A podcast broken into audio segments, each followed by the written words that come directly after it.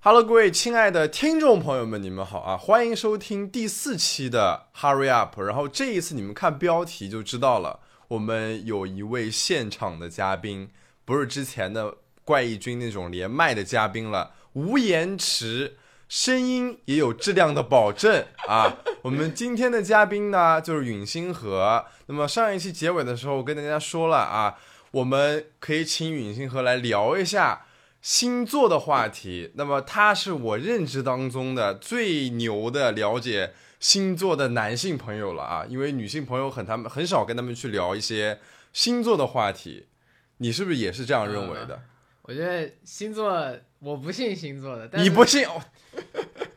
但是可以作为一种参考，它是属于一种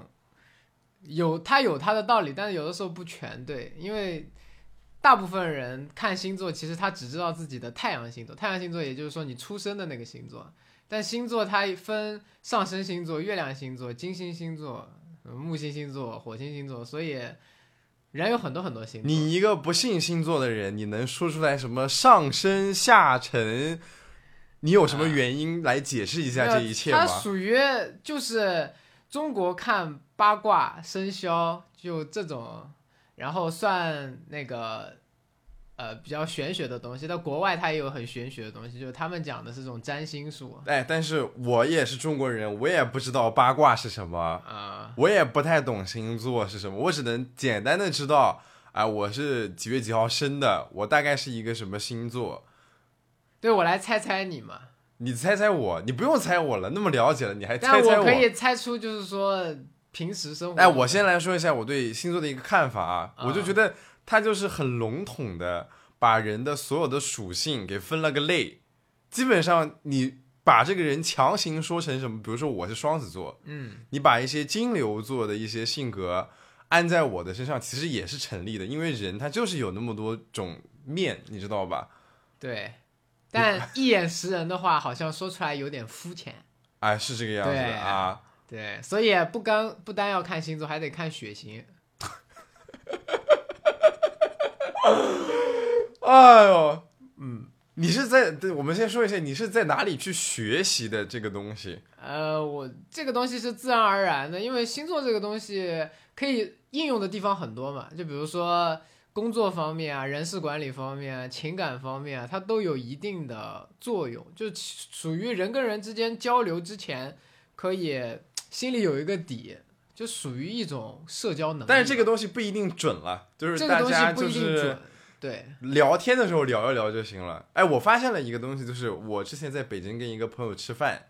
然后我们两个特别的无聊，他就说你的这个生辰八字告诉我，啊，我以为他要算命，结果不是，他打开了一个网站，也是需要你准确的出生年月日跟时间的，但是它是算你星座的，那就算你的上升，然后你的那个叫什么下沉还是什么。月亮哎，反正就给你啊就是剖析的很全全面。但是那个东西其实也挺准的，但是也有相同的网站可以算你的八字的，但是你啊也是要输入相同的信息，然后得出来也是一个差不多的结论的。就是中啊西这一套，感觉它是互通的，你知道吧？ 硬套往你身上套，硬大套大众心理学。对对对，就感觉硬套。你一开始是什么呢？你是网网上查呢，还是就是看书看杂志呢？而你是从哪个年纪开始对这个方面感兴趣的？就是我是感觉，因为我是水瓶座的嘛，水瓶座的人其实还性格还是比较劣劣势还是比较明显，就是整个人会忽冷忽热的。大家都感觉，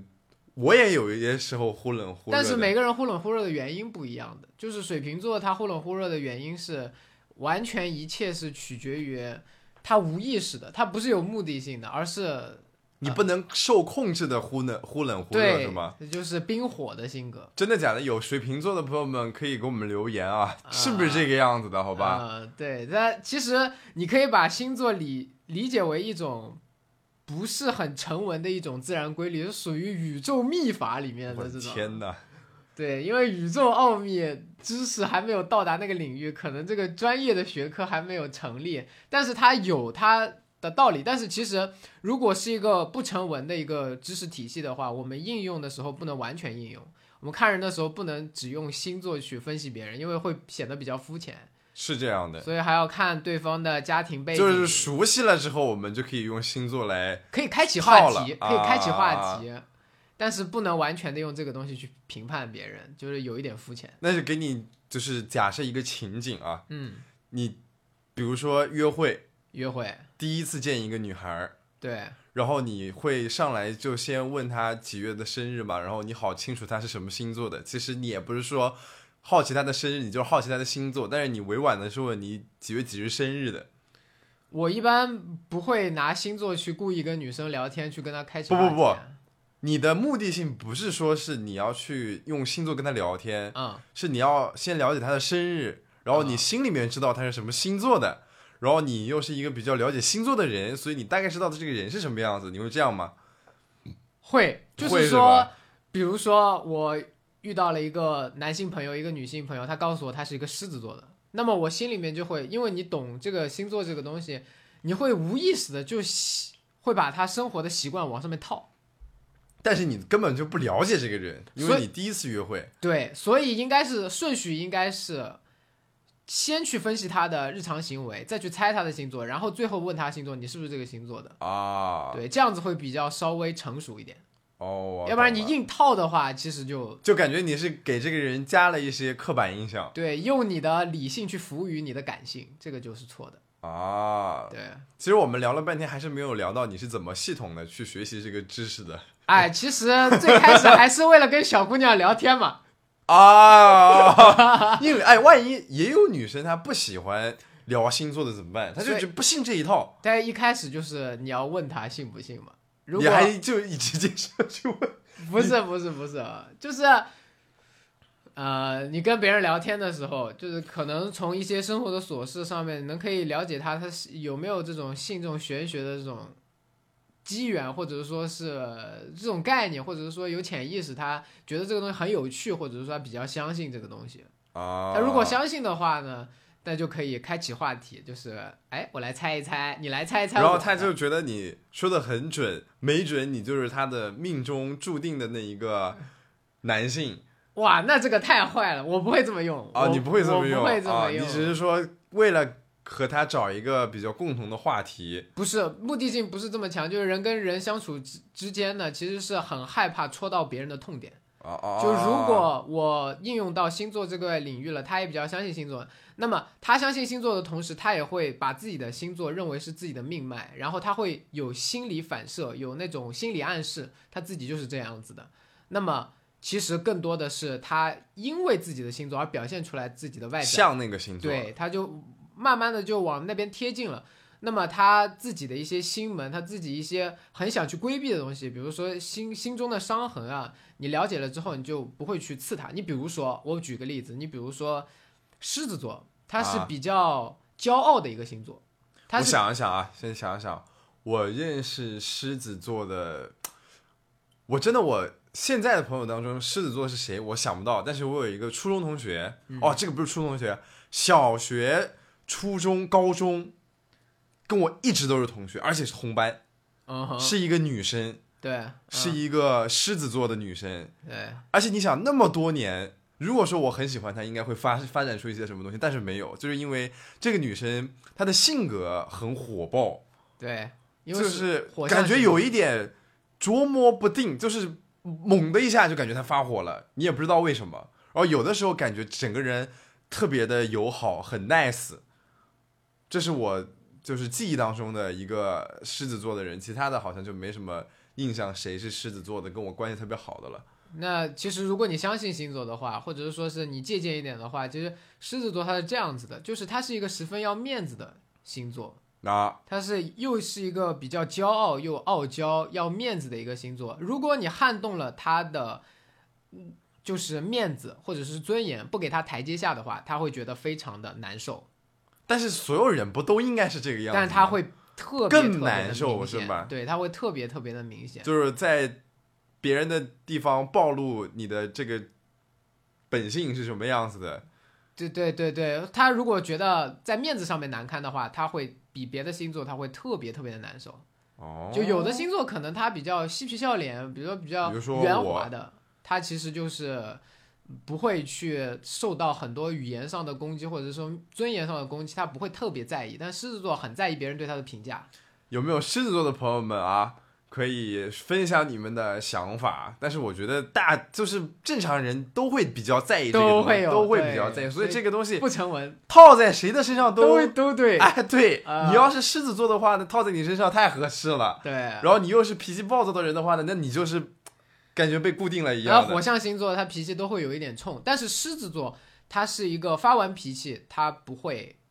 记仇的一个星座，就是他把这个火给发了就当好了，就是当时就会他全不部在骂完，意这个东西到底会造成什么结果，他只是说想要泄泄火。嗯，对。然后呢，如果你真心诚意的跟他道歉的话，他会完完全全的原谅你，啊，他会完完全全不记仇不遗不遗余力的原谅你，对，因为你很态度很诚恳，他是真的会原谅你，啊！哎，我就不不一定了，你是不一定的，对吧？就是我真的这个人惹到我很严重，我肯定会发火。他来道找我道歉，我也不一定会原谅他。就心里面还是会对他有防备。对的，对的，对的。啊，那那你就是可能就是水象啊、风象星座，因为双子座可能会有一点这样子啊，又套上了。啊，对 对又又套套上上了又套上了。哎哎，那你之前跟我说你有一个朋友打游戏很爱骂人的那个是狮子座的吗？我不知道他是什么星座，但是从他的外在体征看上去，他是一个脾气比较差的星座的话，就比如说范围可以缩小在狮子座、白羊座，白羊座也是脾气比较差的。白羊座是脾气比较差的。哎，对我还有一个同学，也是，就是他是你好白羊多同学啊，嗯啊，对那我只能拿同学举例子了嘛。白羊座的男生也感觉脾气很暴，然后啊经常在我们群里面聊天，就动不动骂脏话的那种 啊。啊，那还有什么是脾气比较爆炸的处女座的脾气很爆炸，啊？我想起来了，嗯我小学追过的一个，也不是我小学喜欢过的一个嗯，女孩子，感觉脾气就很差。对，就脾气也会很差。处女座，哎，而且这三个星座我接触的都很少那你可能适合和那些温和的人在一起。啊，我觉得是这个样子的，就是感觉自己周围没有太多这种脾气很差的人存在。对，那还有吗？脾气很差的，我们已经说了，呃，这是这三个是相对来说脾气是就是特别容易炸的这种。再而退而求其次的话，比如说射手座也会脾气会稍微来一点，然后水瓶座的脾气也会稍微来一点，啊，我认识水瓶跟射手的，好像都还行。都还行。然后啊巨蟹座的话，脾气也还就是退而求其次，第二阶了，第二梯队的是也这容易样炸的对，也容易炸的，因那为巨蟹座他比较感性，啊。对。但往后脾气最好的呢？其实没有脾气最没有，好的， 只是他不会发出来 OK， 他不会发出 OK，OK 来。就比如说什么星座他脾气不会发出来，摩羯座，摩羯座是几月份的？摩羯座是呃一月份的，一月份出头那个，就是有，哎，摩羯座那个是长长什么样子？也有羊角吗？他哦下半身是条鱼，上半蝎身子吧？哎，下半身是天蝎天蝎座是蝎子，完了，我想不出来。摩羯座是感觉就像你想象一下那个喜羊羊下半身变成美人鱼就变成那个样子，哦，好奇怪的一个星座，好像是这个样子的哦啊、还有脾气比较好，就是还有呃，有一个脾气不好，但是他会隐忍的星座，就是天蝎座。他天蝎座，我听这个名字就感觉他脾气很差，你知道对吗他脾气很差，但是他会为你忍着，真的吗？对他会忍着，而且他记仇我想想啊，哦，我的第二位啊，就是天蝎的，啊、我们俩谈了没有？我看看啊，一周多一点，然后你他感觉记仇我了，你记仇我高中三年，很恐怖。哦啊他他的记仇其实是心里放不下，他觉得不服，然后呢，哇，他中间不知道都换了多少个了，他放但不是他下。他就是放不下，他就觉得他一旦对你产生了怀疑，他会把你想得很坏。但其实他又跟你交流了之后，哦会发现你其实并没有那么坏，然后他自相矛盾，懂了，他恨别人其实更多的就是讨厌自己。真的吗？天蝎座的朋友们，对，天蝎座是这个样子的，是其实是对外跟对内是会产生这样子的差哎，异我。们来聊一下啊，十二星座有没有最没有存在感的星座？感觉说出来就会得罪一堆人。十二星座最没有存在。其实每个星座都有它自己的显征，但是比较低调的星座，就是我刚刚说的摩羯座，它比较低调，啊，就是摩哎真的，你一说我都没什么印象。啊对，摩羯座比较低调。摩羯座其实呢，嗯、它是属于如果让他上台领奖或者是上台去表演，他肯定会跟老师说：“哎，老师别找我，我不行的。”你让你当课代表，老师说：“哎呦，我不行的，老师真的不行的。”但是摩羯座最好的一点、优质的一点是什么呢？他做任何事情，他都会有一个规划，然后他会慢慢的、细细的把它直到完成为止。摩羯座的耐心和耐力是十二星座里面最强的。我现在想不出来，因为我真的想不到我有哪个认识的人是摩羯座的，就套不上你这套理论，你知道吗？呃，周杰伦是摩羯座的，周杰伦是摩羯座的对是吧？哦，难怪他那么成功。嗯，但是他也登台表演了呀。但登台表就是哎，还还得看血型嘛。哎呀，套不上了，好烦哦，套不上 了，套不上，哎呀，好烦哦，拆台了，中国不会拆我台，呃，还要看血型。还要看血型。我现在都不知道我是什么血型的，我还测过好几次血。我下一次去测的时候再顺便测一下血型吧你。可能是 A B 型的，你下次可以跟我来讲。真的吗？对你可能是 A B 型的，我想想啊，我爹妈有一个人是 A B 型的，那我也有可能是 A B 型的，对吧？嗯，好像是这样子。这我没有很多研究，但是我觉得你是 A B 型，因为 A B 型其实是一个最后喜欢做决策的人，就是 A B 型他是，呃，比如说两个人辩论，他会嗯听哼嗯听哼左边怎么说，然后听听右边怎么说，然但后是我他觉最得后大部分人应该也都会这样，我是这样的了。但是其实像 A 型血跟 B 型血还有 O 型血它是不一样的，O 型血是最远古的一个血型，就是最远最早哎的你一个这个感觉就是先有的 O 型血，O 型血是一个大家族，后对面出现了分裂出来的， A 型血，我说我不在你这里待了，我走了，啊，然后又出来一个 B 型血，然后这两个家族又结合在了一起，又变成 A B 型血。 啊没有 O 型血它是一个远古血统，就是它这个血我只知道 O 型血招蚊子叮，可能就是蚊子很喜欢这种香味吧。O 型血它是战士血型，它是挑战血型，就是挑哎，什么叫挑？哪两个字？就是它只服从于道理。如果你指责他，你没有道理的话，他会来反抗你，他很容易跟老师做顶撞。那不大家都这样吗？不是的，像 B 型血跟 A 型血就属于相对保守的，老师骂你，就是我比你高，就是我比你，我是你的上级。虽然我，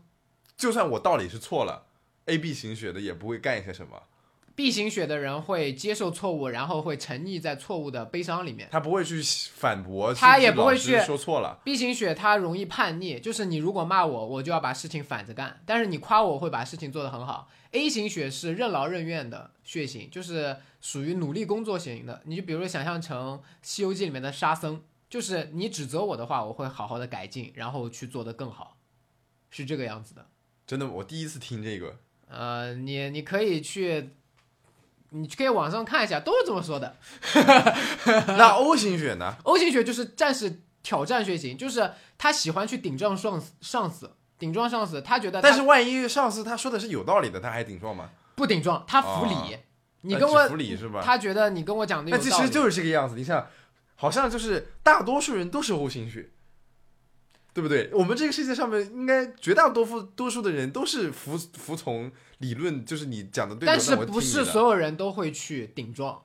像 B 型血就是他不会去顶撞，他会默默的逆反心理。行吧？我们来就是做一个统计大调查啊，符合刚刚允星河 说 的，都可以在评论里面说一下啊，有不符合的可以站出来反驳 江他湖。骗子理论， 哎，那 A B 型呢？你刚刚说 A B 型最喜欢最后做决策，然后喜欢听多方的意见，就感觉自己很很没有主见，就是喜欢先听完一轮。也没有，他其实他是一种大智慧，他是希望有一个辩证的一个思想，两边一起哦，大进行智慧对，是有就大是智慧 A B 型算，A 是 B 型是金字塔的最顶端。 哎没有没有没有最顶端这一说， 就是说他处理方式是问题的方式，他是这样子处理的，他希望哎得到但是最全的啊，信但息是你把这个理论告诉所有人之后，听得进去的人，大家都会用一种这样的思维概率方式对去思考了。他可能有些人他没有想过用这样的思维方式去思思考的时候，他就是这个样子的。但是他听了你这一套之后，他无论是什么血型的人，他就觉得，哎，好像都挺有道理的。大众心理学，大众心理学，哎呦，我的所以这天个哪东西还是我觉得血型星座这个东西其实是识人，他要摆在比较后面的靠位置，你还是要通过你的耳目和时间去了解一个人。啊，是这个样子的。哎，但是我跟你说一个很好玩的，你知道水逆啊水逆，啊，水逆这个东西，我最近所有周围巨蟹座的人都巨血妈倒霉呃，它是这样子的，因为是水象星座、风象星座都有一点点。真的吗？对，就是双鱼座、巨蟹座，它都会有一点，就是三月初的三月头这一段时间，都会有一点。然后你们可以去注意一下，三月头的这段时间，射手座的桃花运特别好，会有人跟你表白。有没有射手座的朋友们，有人给你们表白吗？ 嗯，是的，我的天呐，越听越玄幻了。越提越他们可以以可可能就是边听着这个期节目，然后边想自己周围认识的这些星座的人，往往里面套了，往里开始面套往完里了面套陷进去了，要陷发进现去哦，越来越真了，越来越真了，越来越真了。啊、又开始陷进去了。哎呦，我的天呐！哎，关于星座，你信不信？有些时候信，但是有些不能时完候全不信相信，对因为对对它对还对是不是一个专业知识，它不能成为一个系统。就是听着玩儿，听着玩儿可以，但是有些时候就觉得讲的还挺真的。嗯，但是完全相信的话，其实就是被他控制了。哎，你像我奶奶那一辈，就是信的那个生辰八字，你知道吧？啊、就是甲乙丙那个什么什这我么，不了解，你不了解是吧？啊，但是其实有一个黄历，黄历，你知道黄历吧？嗯就是他会，比如说，呃，你是几几年几月几日生的，他有什么金木水火土，啊，五类似于这个行八你卦就五行。嗯然后我的那个五行就是缺水，所以我的那个名字有三点水啊啊，就是像这种相辅相成的关系。然后按照这个我奶奶的说法，就是我的那个五行的这个命啊，是属于那种富贵命。富贵命。就是能赚得到了了那种带钱的，嗯、双子座是能赚大钱，但是也会很花钱。你是不是那种花钱大手大脚 的人？也还好吧。你了解我，你肯定可以这样说吧。我只是让你花钱有一点凭兴趣，但我不让你大手大脚。你我觉得还好，没有那么大手大脚。嗯，就是比如说你消费的效率是什么样子？就比如说啊、我觉得这个东西我很感兴趣，我立马就会下单。有的人会放在购物车里面放很久，我以前是这样，嗯，我以前是看着这个觉得好有好好好玩，然后好有意马上思，就买然后就了马上买了。现在不是，现在就是先看看收藏，嗯，然后过了一段时间之后再回来看，就是再决策这个东西那要你不成要。嗯长了，你成熟了，那我觉得就是大家成长的一个历程吧。不是所有人都是这样的。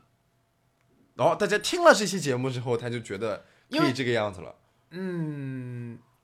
那就变成心理暗示了。就比如说大家都小的时候，我们控制变量一下，大家控制变量法一下，大家都小的时候，你比如说像摩羯座、处女座、金牛座，他考虑的就是性价比，他们考虑购买东西，他我们没考有虑钱的是时候也考虑性价比的，嗯，他们有钱，他们也考虑性价真比的吗？实用、性价比，哦对。风象星座的人考虑的是审美，然后好看的东西、漂亮的东西，然后华丽的东西。我是风向吗？我是风向啊、双子属于风象，哦我倒不不是很喜欢华丽，但是我喜欢好看。好看、啊审美，就是风象代表就是审但美。是大家都喜欢好看的，不是的，就是你四个里面你要挑，就是排排序的话，风象是绝对会选优先选择审美。嗯但是水象它不是，水象它是心思缜密的一个星座，它要挑选的一定是一个有意义、有价值、有纪念意义的东西。比如说你送礼物，你送水象，你送他一辆豪车，他不一定会特别特别开心，他可他能要只觉得这个东西在他一定心要中有分量。对，而且是你要真心实意的要送给他。啊哦但是水跟火又是彻底反过来的，火象哎，你等一下，水象、风象啊、火象、土象，土象，对，还有没有？四个门派没有了。那不是又扯到金木水火土了？其实就是离不不开，这不一样，这离不不一开样。中国的这五行，你哇，知道吗你你强行套到我心上离不开这个五行，你知道吧？就总总的感觉是这个样子的。 哎，啊还有一个啊，就是我刚刚说到了，就是一个人的星座，比如说你这个什么，你是水水瓶，瓶座，然后我上次跟我那个北京那个朋友聊到，就是他那个是会聊到你的人生以后，就比如说大概过了四十岁还是多少岁，你的星座会偏向做另外一个星座的上样升星座，啊啊，这种事又是一个怎么解释的呢？嗯，太阳星座其实就是你小的时候，你最原本的，因为太阳是一颗最大的一颗怎么说恒星，嗯哼，就是它主导的是你最重要的一个地位，但是上升呢，就是代表着你人到了中年，你成熟了之后，因为你的太阳星座也有命门，也有短板，所以你的上升星座呢会变成以后别人是怎么看待你的，你的外在表现。就比如说我的上哦升星座是天蝎座，天蝎座是一个寡言寡语的人，不善于表达，但哇是心思缜密的人。你不善于 所以我小的时候善于表达，但是我中年的时候我会懂得闭嘴。啊，就现在其实你说的很多。对，好，我们再等二十年，看一下允星河以后的话还多 不以后多？还是不是个哑巴？ 对对对对对对对，那可能为了完善他这个上升星座的人 设，你故知道吗意？要装作一个哑巴。故意装作一个哑巴也是有可能的。 哎呦，我的天呐！是哎的，其实哎，你这就是这个星座什么上是按照整个太阳系来算的，它是有一个星盘的。太复杂了。然后其实你比如说你星，说谁发明的这个玩意儿呢？呃西方人发明的，我也不知道，反他正是一怎么种，想出来这个东反西正的？它跟天文学有关系。他是有多无聊？就是看到星座要往人的身上套。嗯，他可能是一个，我我打个比方，他可能是一个研究天文学的人，但是他不懂得社交，然后啊他没有什么社交的能力，然后他就运用自己专业领域的知识，忽然天天试做试验做试验，忽然发现了一套理论，然后他就用这套就理把论人的所有的行为、嗯很性肤格，浅的就把它去给它套分上成了套12上套对，哎，星座可以算命吗？好像算不了吧？只能作为一种参考。啊，可以算命，它你的星盘是可以算你未来五年之内、四年之内你基本上的事业运、感情运，还有一些身体健康啊之类的。哎，所有东西这种偏玄幻的东西，都会牵扯到你的未来，好像就但可以是算但是我个人认为是，如果你这个时间线拉得更长的话，其实就没有办法去确切的，因为未来它是可哎，你变说数你你说对，就是因为这个是可变的，它是不固定的。对你想有个人去算命，他去算手相也好，算星盘也好，嗯哼算这个生辰八字，可能就跟这个手相差不多了，都告诉他他未来是个大富翁，他可能会这个时候就突然懈怠了，说上天就是这样告诉我的，我是大富翁，然后慢慢的他就不努力了，嗯，然后也就一一路走下坡，那就完蛋了，就哎但是被万星座控制了。万一他就是觉那个时候就开始自暴自弃，就是说上天什么都是假的，然后突然有一天路上捡了一张彩票中奖了，你这个时候怎么来判定这个东西？所以这个东西就很玄 幻，我哎觉得很就很玄幻扯淡，哎就是未来是，就是，其实你的命运其实更多的来自于你生活的一些性格，你、哎，但是你有没有怎么做事听情听过一种说法，就是很多人年轻的时候嗯都是不信宗教，也不信这个什么星座，也不信这个乱什么都不信，嗯但是随着年龄的增长，就是肯定会有一样信的东西的，对就是见得多了。对，呃有，的知人道看的面多了，相，有的人看面相，有的人看星座，有的人看生辰，对的，就是一开始是不信的，但是有的时候真的遇遇遇上了一对牛一一个牛的大师，嗯，就发现这个大师讲的什么都是对的，你那个时候可能就开始产生怀疑了。我个人的想象是这个样子，就是你在成长的过程中，尤其是踏入社会之后，你会经经历很多的苦难。嗯当你的心力憔悴衰竭的时候，你其实是极度需要一个信仰去支撑的，你需要要一不然个你依就靠是对吧你？很你很累，所以你不管这个东西信不信，你可以挑一个你最相信的东西，然后去用它来支撑你的心灵。或者说来归宿一下自己对，啊，会约束一下自己。比如说我是水瓶座的，我对人忽冷忽热，所以我就要把这个缺点稍微改掉，要不然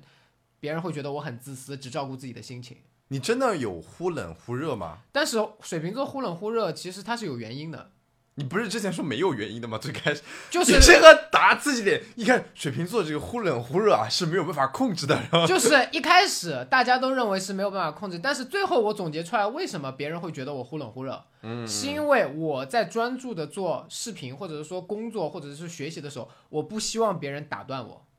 所以我看到了消息我都不会回，因为我一段时间内只能做一件事情。我也是这个样子的，我是没有办法，就是说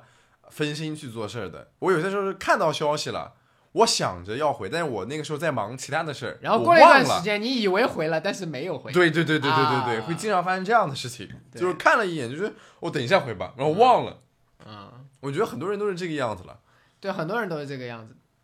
就是大现众在心理学总结下来，就是感觉人跟人之间是差不多的，人家还是要用耳目跟时啊，间去对了对解对别人。对对对对，感觉就是大家没有什么特别它的，只是一个，我觉得最多只是一个，你比如说跟人聊天的时候，它是一个谈资，是一个有乐子的事情，但是不能作为一个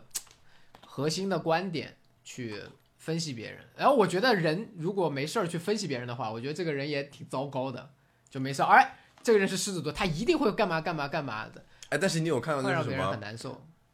呃，微信朋友圈，这个几块钱啊，算一次啊，这种，利用人的一种，就是还是我刚刚说的，就是人受伤了，他需要一个精神依靠。那么他把商业元素放进来了之后，那其实从中可以获利。你觉得呢？哦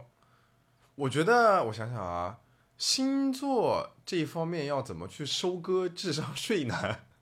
好像人还挺人难人的，状智人状态不好的时候，智商跟心理的防线都会下降，就是想让别人说一些来安慰你的话了，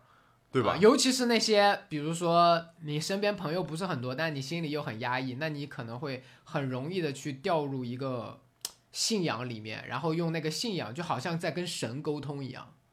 就感觉有人是真的了解你，然后还能帮你预测一下。对，然后有的时候其实是觉得自己犯了错，但是我性格是这个样子，所以我没有错。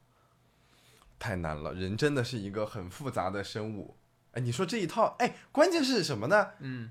就是虽然说我们说这是玄学，玄学说着玩说着玩，嗯但是东方跟西方的有些时候它就是互通的，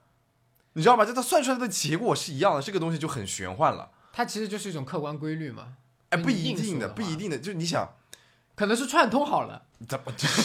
这个可太扯了。就是你找一个东方的老师傅给你算命，再找一个西方的老师傅，一个不会中文，一个不会英文，然后对串通好了。然后结果他们两个算出来的结果是差不多的，你那个时候会不会感到震惊？如果是我的话，我还是会觉得有点震惊的。其实历史上面，古代的人民会比我们现代的文明，他的对于天文的了解的知识要高出很多很多。因为古代人真的就是什么东西他都喜欢去看天，比如说太阳西边、东边，太阳它血月或者说是满月，他们会去研究这个东西。但是现代人慢慢的、慢慢的，他的注意力不是在天文上面，我们现在接收的信息太多了，对所以你让我去分东南西北，我都分不清。呃，你掏个指南针就行了嘛，就没有必要哦去有研究工具了对有工对具了。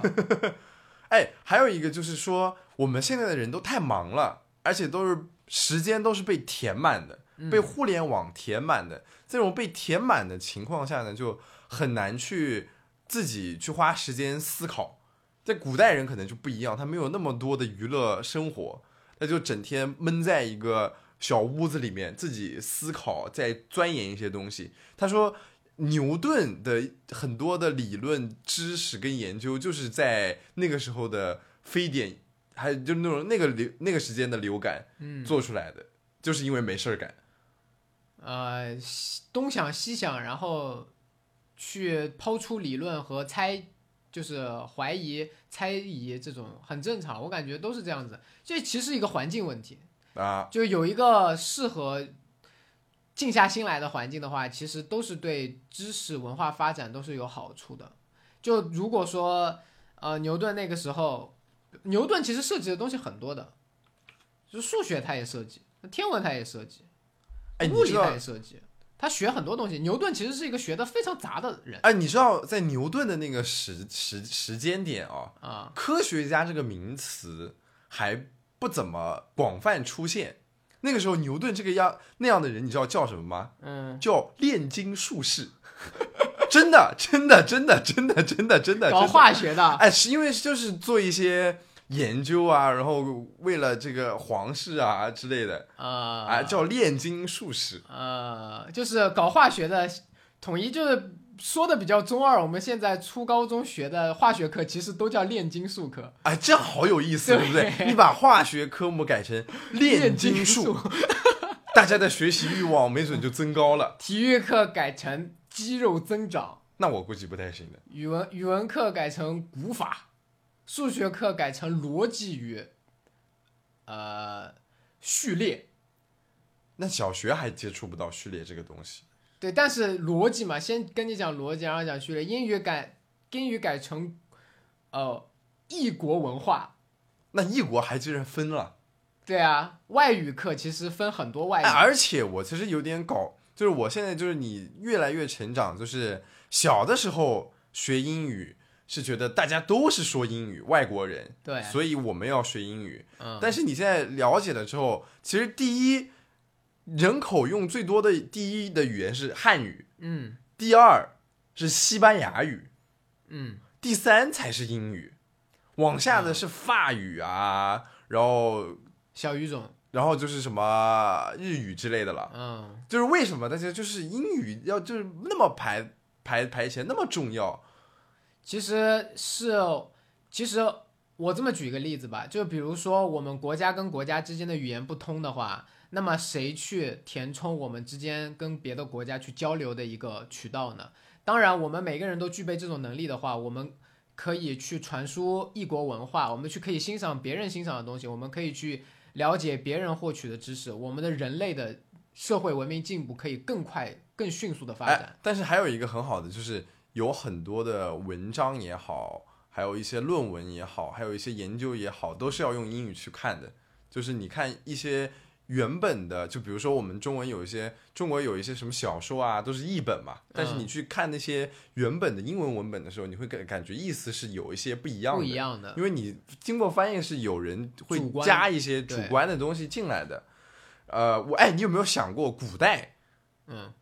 人就是中国人跟外国人要怎么交流？你要怎么去学那个语言？真的，一开始你只能去猜一些很基本的那些词，就是比手画脚的，好困难的。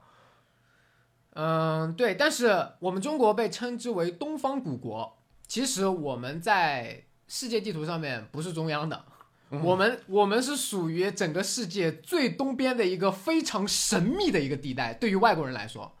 所以我们其实离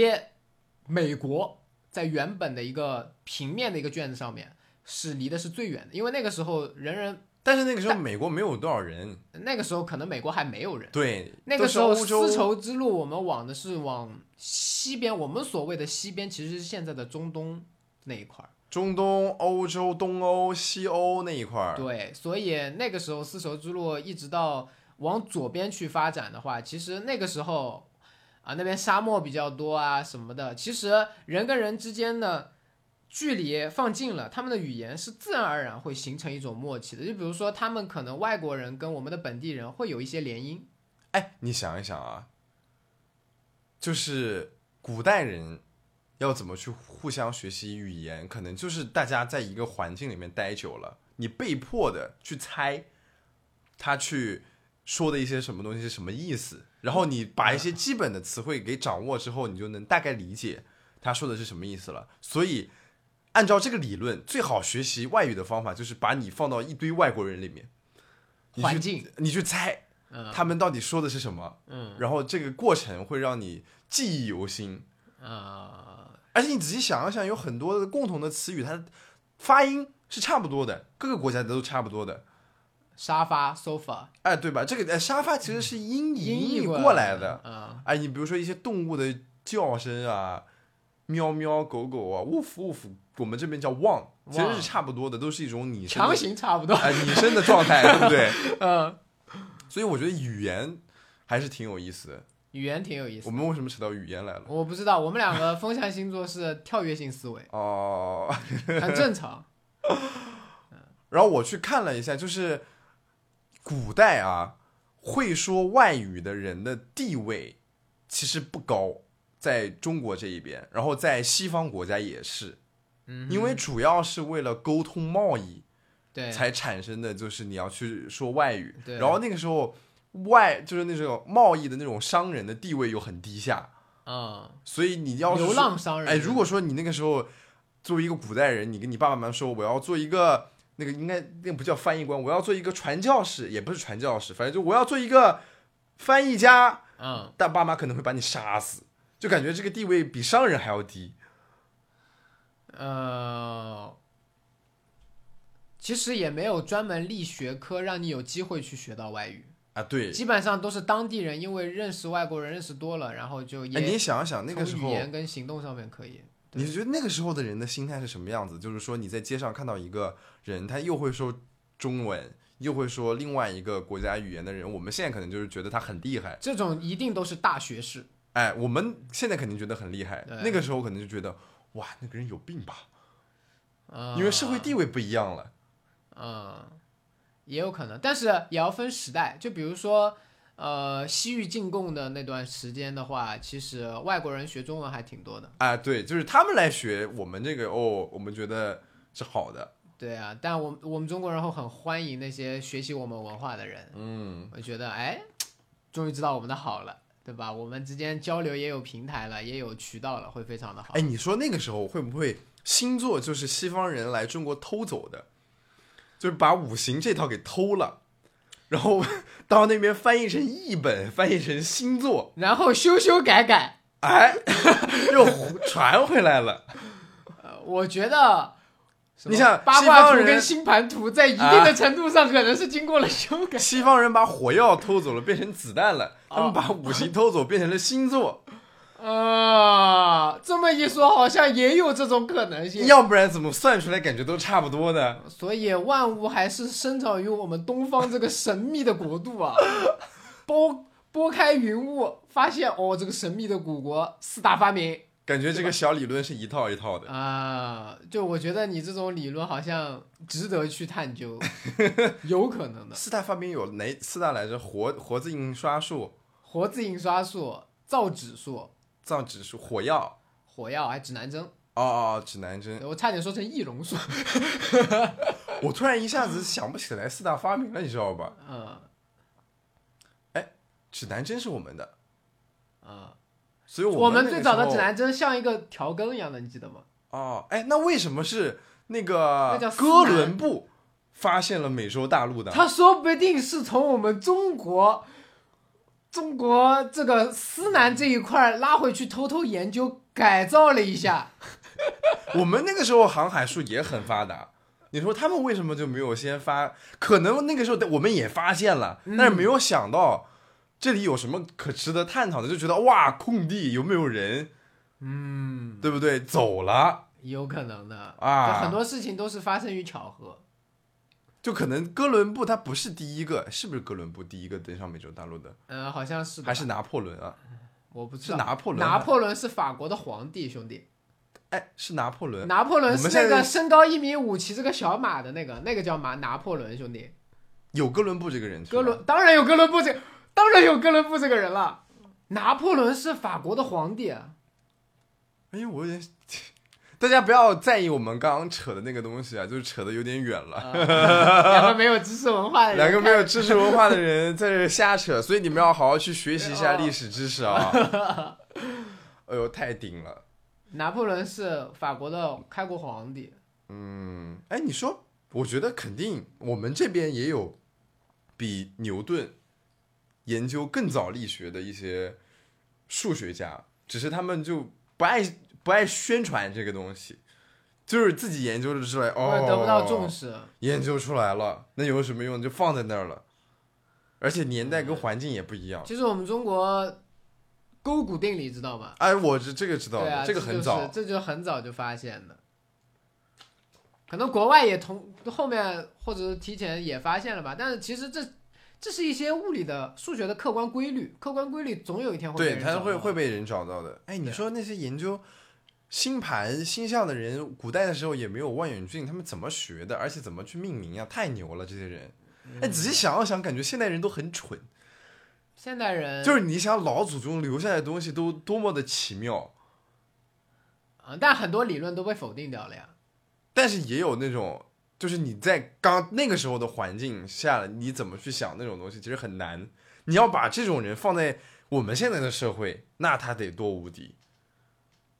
就是你意思就是说，古代人要比我们现代人要聪明得多。感觉是这个样子的。但是你想古文字是他们搞出来的，嗯，而且你想一想，我们古时代大家都感觉是能歌善舞的人都还挺多的，对，现在就是大家找找十个人，可能八个人五音不全的，类似于这个样子。其实你要这样想，就是从能把一个虚无的东西，能把一个看不出的原始材质变成工具的第一个人，他必定是一个伟大的人。但是不代表我们现在利用工具去完善我们生活、造出更好工具的人是比他们差的。其实你更注重的是能把一个原本木头它做成了斧子，它是一个很伟大的一个人，他是第一个发明的人。但是我们把石斧做成木斧，呃，做成铁斧，做成就不锈钢的，随便什么样子的斧子，更加钢筋的这种、合金的这种，它其实也是同样伟大的。哎，就感觉他们之前的努力就是让我们积淀就是这一代的人生活的更好，更好。对吧？然后我们现在的努力是让未来没有，我的们现在努力就是浪费环境资源，破坏未来，未来的人就没有未来了，你知道吗？所以，我们今天的主题是从星座和八卦聊到中西方的文化差异，最后聊到中西方的经济，然后到理论知识，最后聊到环境生态问题。 哎，其实你想，我们这就感觉我们这一代人就很爽，嗯因为我们感觉又享受到了世界互联，嗯，又是探究宇宙，就感觉什么都可以看得到一样的。而且，但是我们又在大量的消耗资源，就感觉子子孙孙出来之后，这个地球的环境已经会很恶化了。但是也不一定，因为古代人让他们想未来几百年，他能想到手机这个东西，他想不到，对他觉得这个东西是不可能的。对，没准我们现在发现的那些 UFO，就是未来穿越过来的人类，只是样子变了，你知道吗？就比如说未来一千年，地球已经不适合生存了。第生四维度的人，对，你看，不不是第四位，就是地球已经不适合生存了。啊，然后那个时候也有足够的科技支撑人类去各个星系发展了，嗯这个样子就出现了不同的分支。嗯对吧？然后，因为你生存的环境不同了，然后所以那个时候的人的体态跟形态都发生了变化，发生了剧烈的但是改变长得还差不多，嗯，一个头，嗯然后两个手，两只脚，嗯然后他们为什么回来，就是因为来探寻他们最开始的起源，因为你飞来飞去，飞来飞去，那些记载呀、乱七八糟东西都没有了。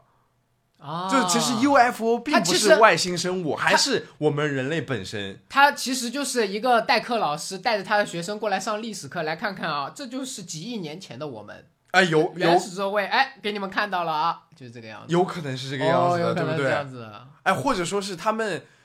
就是发展到一个更高阶的阶段了，嗯但是也找不到原始的一些自己的基因，可能要做一些新的研究、嗯，来穿越回来。或者可能是他们得了一种很研究的、很严重的疾病，需要我们原始的血血统做成血清来帮助他们治疗。哎，所以你想想，人类在整个宇宙当中就是孤独的，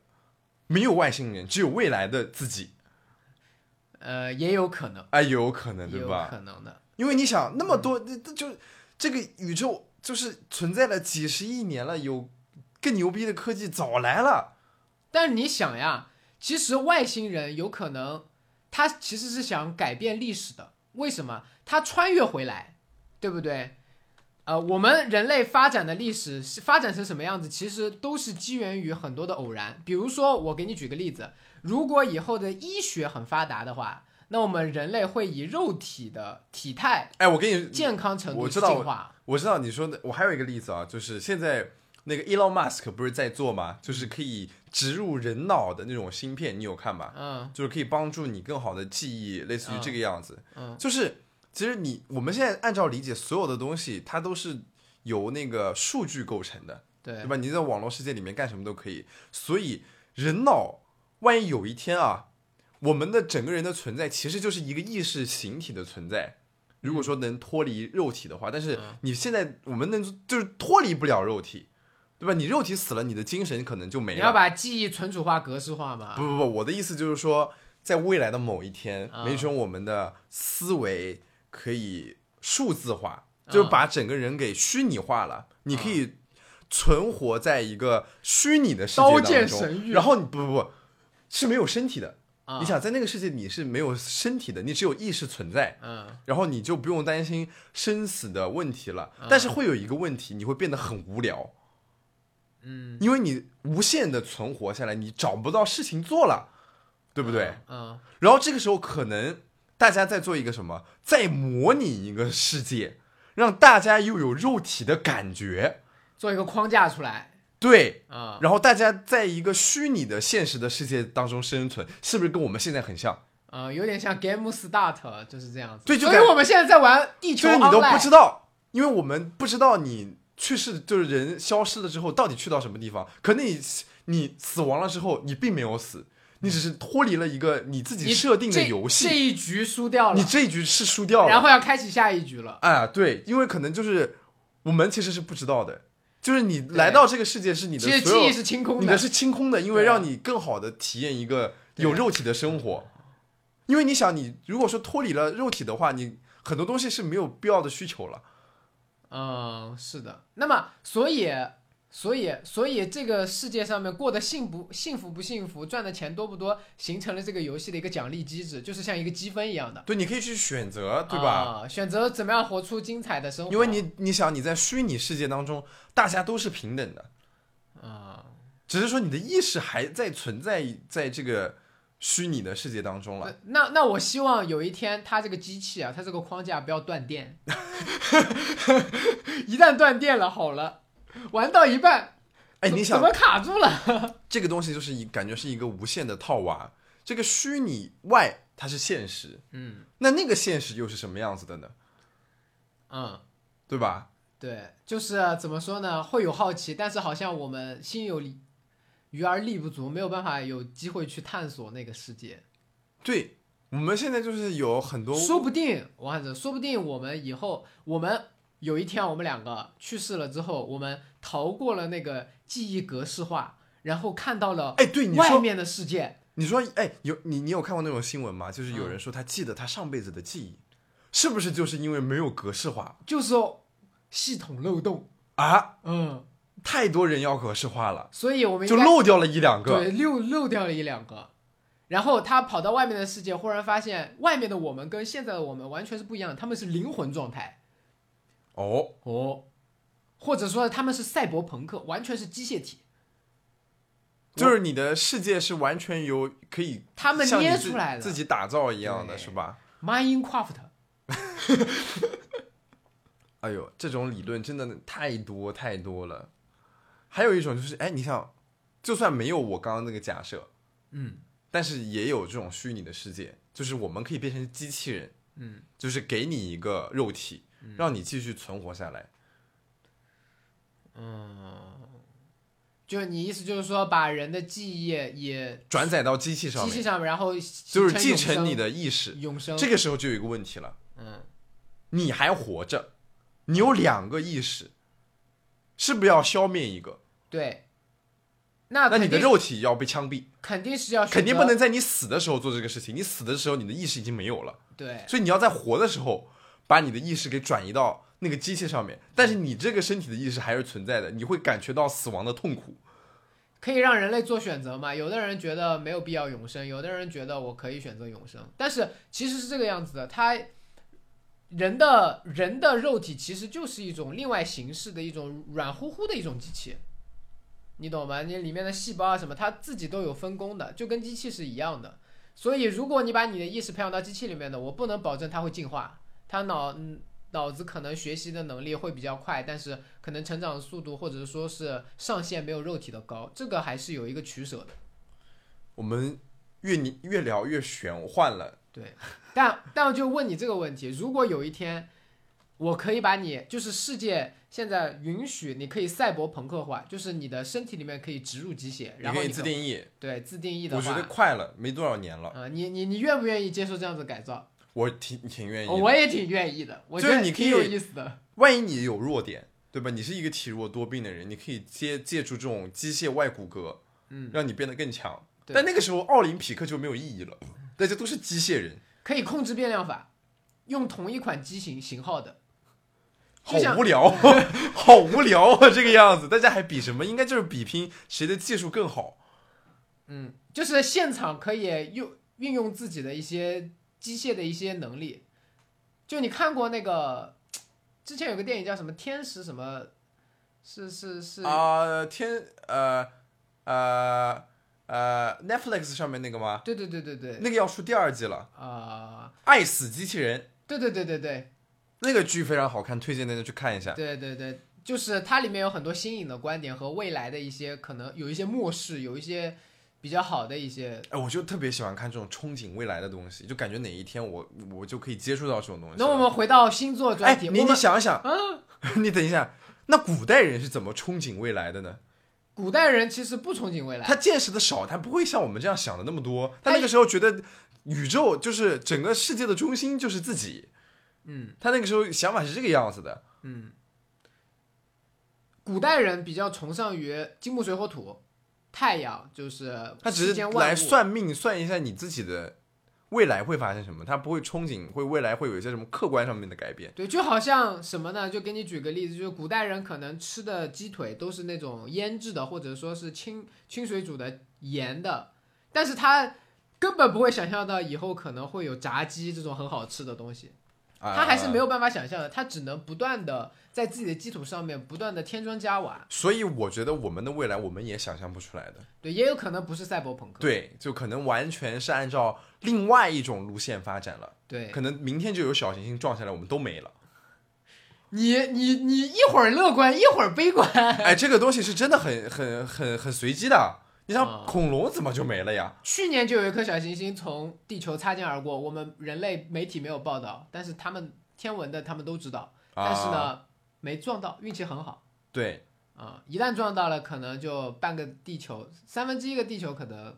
就要受到一些影响，生态会破坏。就是人类这个，我觉得人类这个种族要想继续能延续下去，就真的是一是个很运气好的事情。就是先要发展科技，要赶快逃离这个星球，去各个星系发展，因为说不准哪一天又像恐龙灭绝一样的，你都不知道恐龙怎么灭绝的，因为考证不出来现对，在。考证不出来。就是又发生一件这样的事情，我们像人类这样的，就就就生活在地表的这种憨批生物，嗯，也没有，你看这个皮肤拿起尖锐的物品刮一下就出血了，要死了，得一个什么疾病也要死要死的，太脆弱了，肯定要想办法去嗯说不定我们以后不是赛博客，我们以后可能是 X 战警，每个人都有超能力。超能力，哎，没准这个世界上就有超能力的人，我们根本不知道，我们就是麻瓜。嗯，有可能也关在研究所里面被人抓起来偷偷研究。哎，也有可能的。嗯，哎呦，太太有意思了，我们聊天聊出了一部科幻小说。我的天呐，我们两个可以去拍电影了。把哎，把水蛭叫过来做点特效吧。那它的工程量还是挺大的。是的，哎，我觉得我们这一期 Hurry Up 差不多了，也差不多已经一个多小时了。嗯我们聊的东西比较的杂，大家可能需要慢慢的消化一下，但是不用太用心的去思考我们讲的东西，呵呵一笑就可以了。嗯，我相信很多人可能会有跟我们差不多的想法，嗯，就是对于憧憬未来啊，然后好奇以前的一些事情啊，但其实大部分人都会觉得，哼，两个两个憨皮，但是挺好玩的，你知 道呃，两吗？个挺好玩的。而且哎我觉得大部分的男生很喜欢讨论这个东西，就是女生好像对这种不太感兴趣的。就女生可能考虑未来的化妆品，可能就是像那个游戏里面一一键刷一下子脸就刷好了。那就没有灵魂了。美妆博主就失业了，你知道吧？其实化妆最最要求的还是一个效率问题，但就是方便是最好的。你要根据个人的这个脸部特征去化妆，就像你美颜一样的呀，你可以自己选啊，然后啊你、自己去你选自己去在手机上面画，然后它会显现在你的脸上啊，你往脸上贴一层透明的像面膜一样的东西，那这这个科技出现了之后，有两种情况，要么就是化妆师这个职业消失，要么就是化妆师这个职业变得特别的吃香，因为你你这个东西就是一个统一化的化妆师直接变成了绘画师哦，哦、有道理的，对啊，是人体彩绘，你这个就有点偏了，搞黄色了一 下子啊。好，我们这一期的 Hurry Up 啊，也就先到这了啊。那么嗯我们下期 Hurry Up 再见吧啊好！我们云星河，我们可以之后再多请他来录几次的播客，因为我们其实就瞎聊，不知道聊了什么东西，还挺好的是，而且我过来还很方便，这是最关键的。啊。你过来最方便了，这是很关键的一个事情。他走路就十分钟就走回去 走了。回去了，好啊，那我们这期真的差不多了，一个小时了，我们下期拜拜。拜拜。